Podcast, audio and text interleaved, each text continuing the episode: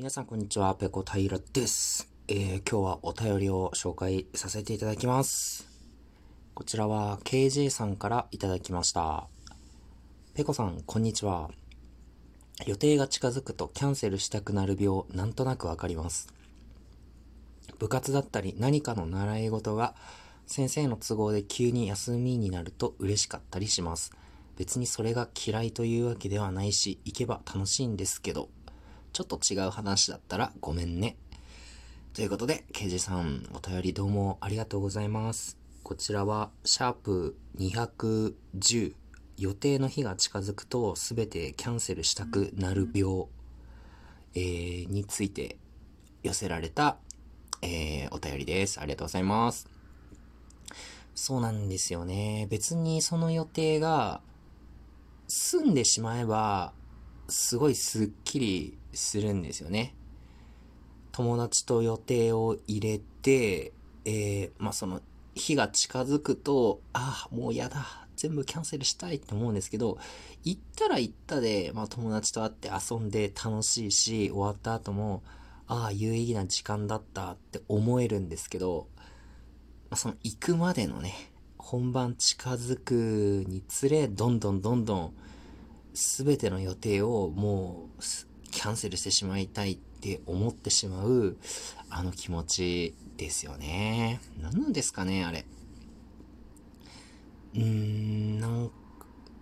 ぱ遅れたら悪いとか、そういうのがプレッシャーになって、キャンセルしたくなってしまうんですかね。それがあることによってなんかこう自分が縛られてしまうというか、なんかそういうのが根っこにある気がしますね。部活か。部活も僕は野球部育ちなんですけど、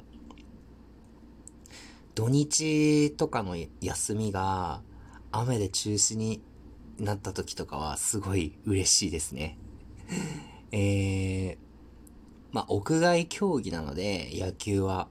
その、例えばバレーとかバスケ部みたいに、まあ、全天候でできる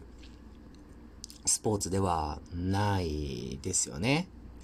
ま、サッカーとかは屋外競技ですけど、雨降ろうが、雪が降ろうがやると思うんですけど、野球だと雨降ってしまうと、もうボールが滑っ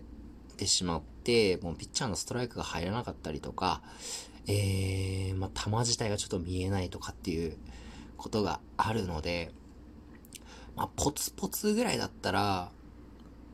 やりますけど、水たまりにできるぐらいに降ってきてしまったら、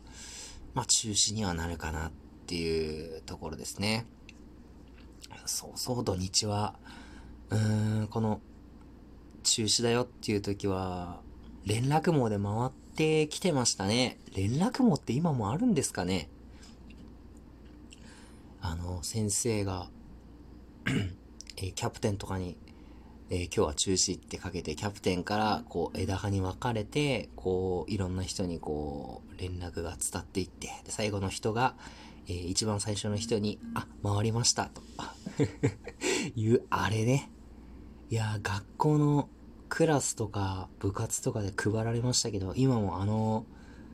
仕組みってあるんですかね？まあ多分あるんでしょうけど、今はなんだろう、グループ LINE とかになっちゃったりしてるんですかね？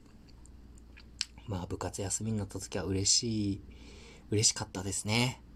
最悪なのは、あの、あの、雨上がったけどグラウンドぐちゃぐちゃっていう時ね。こういう時はですね、こうでっかいスポンジとかを使ってグラウンドの水を吸い取って、えー、練習するとかっていうこともありましたね。うちの学校、あの、水はけめちゃくちゃ良かったんですよ。だから、水たまりできてもですね、その表面の水さえ取ってしまえば、結構すぐ、あの、乾いて、ボール使って練習できるぐらいのグラウンドだったんですよね。うわぁ、懐かしいなま田舎の学校だったんで、校庭だけはやたら広かったんですよね。って広い校庭なのに校庭を使う部活が、まあ、あんまりなくて、まあ、基本的に、えー、野球部がずっと使ってましたね。街中の学校とかだとこれを、え、野球部使って、サッカー部使って、陸上部使って、で、曜日でそれを分けとか、あのー、やるみたいですけど、まあ、僕の学校ではね、野球部がのびのびと